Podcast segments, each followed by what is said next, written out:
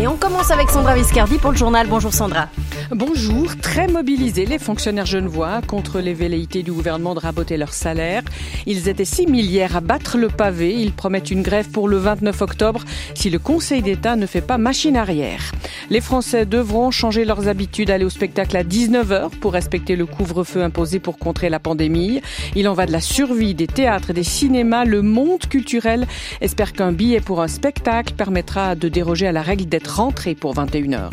Le Nigeria dans la rue depuis une semaine. Les habitants du pays d'Afrique le plus peuplé n'en peuvent plus des violences policières dont ils font l'objet. Dix morts déjà et le mouvement n'est pas prêt de prendre fin. Des milliers de fonctionnaires dans la rue hier à Genève pour dénoncer les mesures d'austérité envisagées par le Conseil d'État à l'égard de la fonction publique dans le prochain budget. Euh, un cortège de près de 6000 personnes selon les chiffres de la police. Des fonctionnaires qui ont également voté un préavis de grève pour toute la journée du 29 octobre. Olivier Beau, membre du cartel intersyndical, se réjouit de cette forte mobilisation. Je crois que ce qu'on avait annoncé, euh, une forte mobilisation, elle est au rendez-vous. Il y a plusieurs milliers de collègues là sur la place Neuve. Pour un premier jour de mobilisation, premier jour de grève, les collègues ont répondu présent et c'est tout à fait réjouissant. La balle est aussi dans le camp du Conseil d'État et s'il retire ces projets de loi, parce que c'est ce qu'on a demandé, le retrait des deux projets de loi, celui qui euh, fait en pourcent de moins dans les salaires et celui qui enlève l'augmentation annuelle en 2021. Voilà, ces deux projets de loi. C'est simple, si le Conseil d'État, par gain de paix, enlève ces deux projets de loi, les retire formellement, alors on pourra discuter et peut-être envisager d'autres choses. Mais pour l'instant, je pense que la certitude, c'est qu'il y aura une journée de grève le 29 octobre. Olivier Beau avec Sylvie Belzer. À Berne, cantons et conseils fédéral se retrouvent aujourd'hui euh, pour euh, discuter des mesures à prendre pour lutter contre la hausse des cas de coronavirus. Leur séance d'hier a été constructive, mais elle n'a pas débouché sur des décisions. En fait, tout le monde s'accorde sur le fait qu'un durcissement est nécessaire. Même dans les cantons alémaniques, désormais acquis à la cause, puisque chez eux aussi le nombre de cas a pris l'ascenseur. Ainsi, à Zurich, 342 cas positifs ont été enregistrés hier, un record absolu depuis le début de la crise. Et Schwitz reporte même la session de son grand conseil de mercredi prochain. En France, le couvre-feu nocturne décrété dans neuf villes dès demain. Ce couvre-feu aura de lourdes conséquences économiques. Sont touchés bien sûr les métiers de l'hôtellerie et de la restauration, mais aussi et surtout le domaine de la culture, monde du spectacle déjà durement éprouvé par la première vague. Il est très inquiet pour son avenir et il tente de faire face à Alexandre Abbé et que le spectacle continue, enfin si possible. En France, cinéma et théâtre tentent d'encaisser le nouveau choc du couvre-feu instauré dans les grandes villes dès 21h. Une piste, modifier les horaires afin de faire venir le public plus tôt. C'est le pari de Jean-Marc Dumontet, propriétaire de six salles de spectacle à Paris. Je sais que l'horaire de 19h est un bon horaire important de le dire. Moi, j'ai eu beaucoup de succès à 19h. Plaidoirie a démarré il y a deux ans à, à 19h au Théâtre Antoine.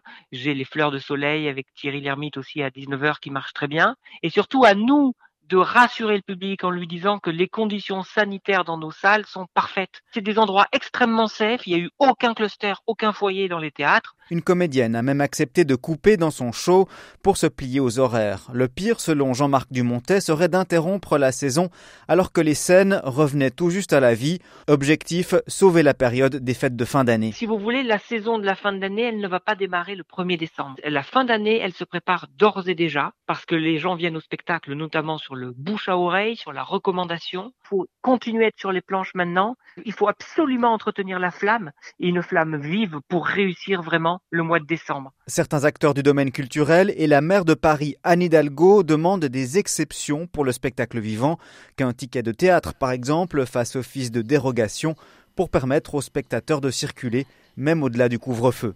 Alexandre Abbé, RTS Info, Paris. Les deux candidats à la présidentielle américaine ont répondu cette nuit aux questions des téléspectateurs, chacun sur une chaîne différente. Sur ABC, le démocrate Joe Biden a accusé le président de n'avoir rien fait pour contrer la pandémie. Sur NBC, le républicain Donald Trump a vanté le travail fantastique de son administration. Alors le vote, c'est le 3 novembre, mais par millions, les Américains votent de manière anticipée. Déjà plus de 17,5 millions de votes exprimés par correspondance ou alors en personne. C'est un record. Des élections ce week-end en Valais, qui, en Valais euh, au niveau des exécutifs communaux et au, dans le Jura, qui renouvelle ses instances cantonales. Deux élections avec cette question comment en fêter les résultats cette année? On a tous en tête l'image d'accolade lorsque les résultats sont connus. Eh bien, dans le Jura, il faudra cette année faire preuve de beaucoup de retenue dans la convivialité. Gaël Klein. Pas moins d'une douzaine d'établissements publics ont été réservés par les partis politiques pour vivre dimanche le résultat des élections cantonales jurassiennes. Des établissements devenus au fil des années des ch'tams historiques comme le restaurant du Bœuf à Delémont. Ici, c'est le Parti socialiste qui convie à chaque fois ses militants et ses élus. Avec deux ministres à l'exécutif, le patron Herbert Ludwig devra assurément faire respecter les mesures sanitaires en vigueur. Il faudra déjà leur dire pas rester debout. Ils doivent s'asseoir, ça sera, sera, le problème. Ou bien alors avec les masques. Mais moi, j'espère juste qu'ils fassent peut-être beau dimanche, qu'ils puissent aller un peu dehors sur la terrasse. Quoi. Autrement, je pense qu'on devrait un peu un peu gendarmé, malheureusement. Mais bon, c'est des gens un peu quand même responsables. Hein. Ils doivent montrer l'exemple. On le comprend, il sera bien difficile, notamment pour les ministres sortants, de réfréner les ardeurs de leurs partisans et autres supporters. Une élection à ce niveau, ça se vit dans les tripes et souvent comme un match. Gabriel Voirol est président d'intérim du Parti libéral radical jurassien et en tant que pharmacien, il est très conscient des limites de l'exercice. C'est vrai qu'en général, c'est comme un, un, événement sportif où on a envie de se prendre dans les bras lorsque le résultat est bon. Quand il est un peu moins bon, ben on, on est aussi très proche donc euh, on devra éviter ce genre de situation. Mais pour les candidats, ça va être extrêmement compliqué euh, et dur, et puis sans doute euh, un souvenir qui sera quand même entaché d'un moment qui n'est plus de totale convivialité. Autre risque, et non des moindres, celui de voir une partie de la classe politique jurassienne se retrouver en quarantaine si des personnes présentes dans un des établissements sont contaminées par le virus et que l'ensemble des mesures de protection ne sont pas strictement appliquées. Eh bien, le PLR et les Verts euh, vont annuler tous les stams prévus dimanche pour les remplacer par des réunions vidéo sur le web pour leurs militants et leurs membres. Le Parti socialiste suisse, lui, élira demain les successeurs de Christian Levrin en ligne au lieu du congrès à Bâle. Diffusion sur trois chaînes YouTube différentes en trois langues. Au Nigeria, les jeunes manifestent depuis une semaine pour protester contre les violences policières dont ils sont victimes. Des mobilisations dans la rue qui sont pourtant très rares dans ce pays, le plus peuplé d'Afrique avec 200 millions d'habitants. Jusque-là, les promesses de réforme du gouvernement ne sont pas parvenues à convaincre les jeunes manifestants. Elles, relèvent, euh, elles révèlent la fracture générationnelle. Reportage de Lisa Fabian à Lagos, la capitale économique du pays, épicentre des protestations. How many people government go kill? Hey, you must kill us, tout a commencé par des tweets, des milliers puis des millions relayant des témoignages de victimes de violences policières au Nigeria. Puis les jeunes sont sortis dans la rue pour dénoncer en particulier les méthodes de la SARS, une unité spéciale accusée de graves violations des droits humains. Salamat a 22 ans. Je n'ai pas peur que des voleurs m'attaquent, j'ai peur que la police m'arrête et essaye de m'extorquer ou même de me frapper avec leurs armes. La plupart d'entre eux ont faim, le gouvernement ne se préoccupe pas d'eux.